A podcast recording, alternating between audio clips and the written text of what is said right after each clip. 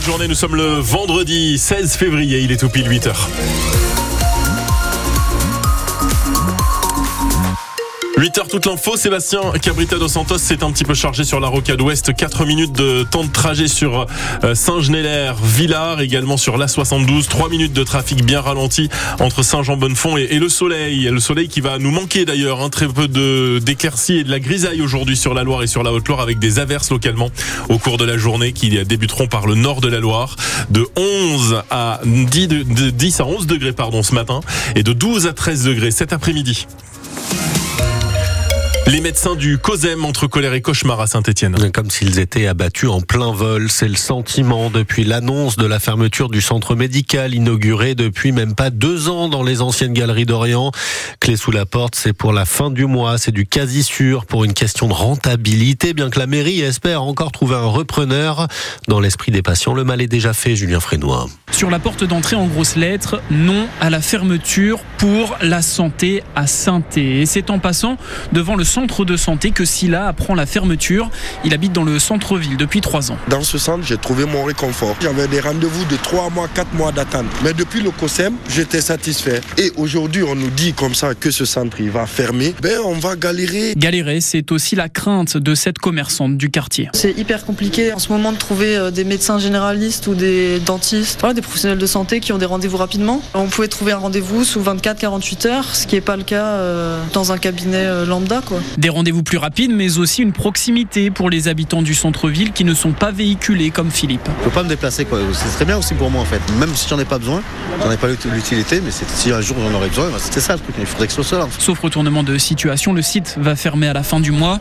Dans la très grande salle d'attente, Jimmy est avec ses enfants, il attend son rendez-vous. Ah, franchement, je suis, je suis attristé. Vous êtes venu plusieurs fois déjà? Je suis venu plusieurs fois, j'ai même ma fille, mes, mes deux enfants qui ont rendez-vous chez l'orthodontiste et ils avaient des trucs de prévu et ça se fera pas bah, à cause de la fermeture. On va être obligé d'aller euh, sur la ville de Lyon alors qu'on est localisé sur Saint-Etienne. Je trouve ça dommage. Le site accueillait entre 250 et 300 patients par jour. Et l'adjoint au maire de Saint-Etienne en charge de la santé demande à la justice de laisser un délai pour étudier les dossiers d'au moins trois repreneurs. Le COSEM, c'est 45 employés, 150 000 actes médicaux et dentaires depuis deux ans et un nouveau dynamisme aussi de nouveaux commerces dans une rue euh, encore déserte à l'époque. La pétition est lancée pour sauver le COSEM. C'est sur Internet. Le lien est sur votre application ici. Une habitante de Feur âgée de plus de 80 ans, mise en examen pour tentative de meurtre. Suspectée d'avoir euh, battu presque à mort son mari handicapé et malade dans leur maison commune. C'était à Feur il y a trois jours. La victime aurait pu, selon le procureur de la République de Saint-Étienne, ne pas survivre sous la violence des coups si les voisins qui ont entendu le vacarme n'étaient pas intervenus.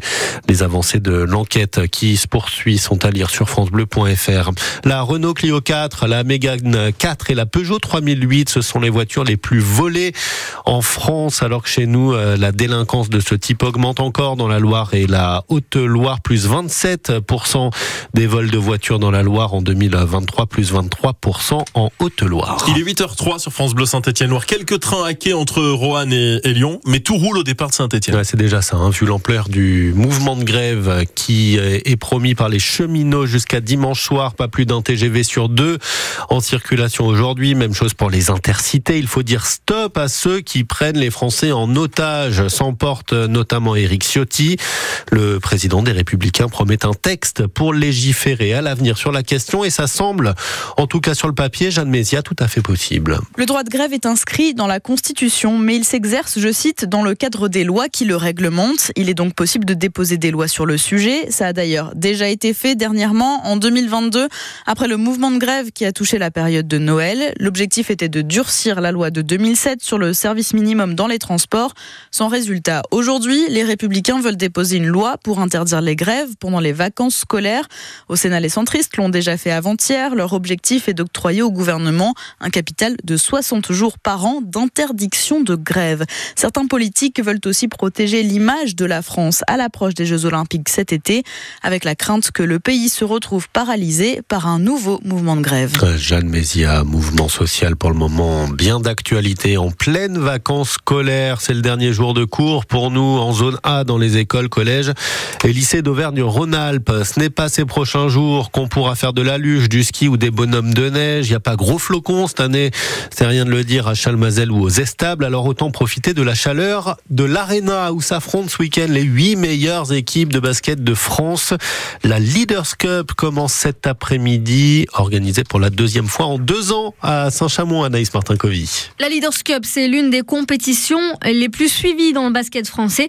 Et Philippe Osseur, le nouveau président de la LNB, en est plutôt fier. C'est aussi l'ADN du basket français. Hein. C'est une compétition qui est très très importante. La NBA, pour une fois d'ailleurs, dans l'autre sens, nous a un peu copié. Cette année, elle avait également lancé une compétition dite demi-saison. Saint-Chamond-Las Vegas, euh, c'est quasiment identique. De cette aréna, Sylvie Fayol, la présidente par intérim de Saint-Etienne Métropole, veut en faire un temple du basket. J'ai envie de dire qu'il faut qu'on en fasse un deuxième chaudron. C'est vrai qu'on a euh, quelque chose pour faire rayonner notre territoire. On a évidemment euh, notre club de la SS. Et puis là, notre deuxième chaudron, donc l'Arena. Ah, en attendant, Roger Paour, président du SCBVG, compte surtout sur le succès populaire. Ça sera, euh, j'en suis sûr, un, succès populaire. L'Arena Saint-Étienne Métropole est rentré un petit peu dans l'image de la France d'une manière un peu, un peu générale. On n'était pas très connu. Tout le monde a, mis en valeur ce qu'est l'Arena. L'objectif, c'est que on soit dans cet événement majeur euh, reconnu comme ayant œuvré positivement à, cette, euh, à cette réalisation. Une fête populaire qui promet d'être réussie. Toutes les rencontres affichent complet. Anaïs Martin-Covy, les quarts de finale, ça commence dès ce début d'après-midi avec Bourg-en-Bresse-Nancy à 13h, ensuite Paris-Saint-Quentin, ça c'est pour terminer ce soir à 21h, demi-finale prévue demain, finale dimanche.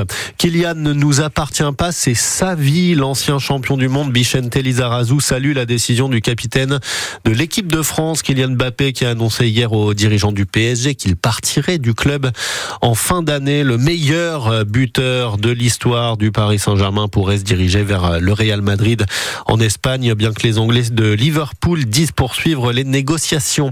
C'est la toute première course de l'année, de la saison pour Romain Bardet. Le coureur brivadois s'engage aujourd'hui sur la classique du Var. Il a prévu cette année de faire aussi le Tour d'Italie et le Tour de France. Et puis lui sera toujours, toujours, toujours à nos côtés. Il faudra se battre et mourir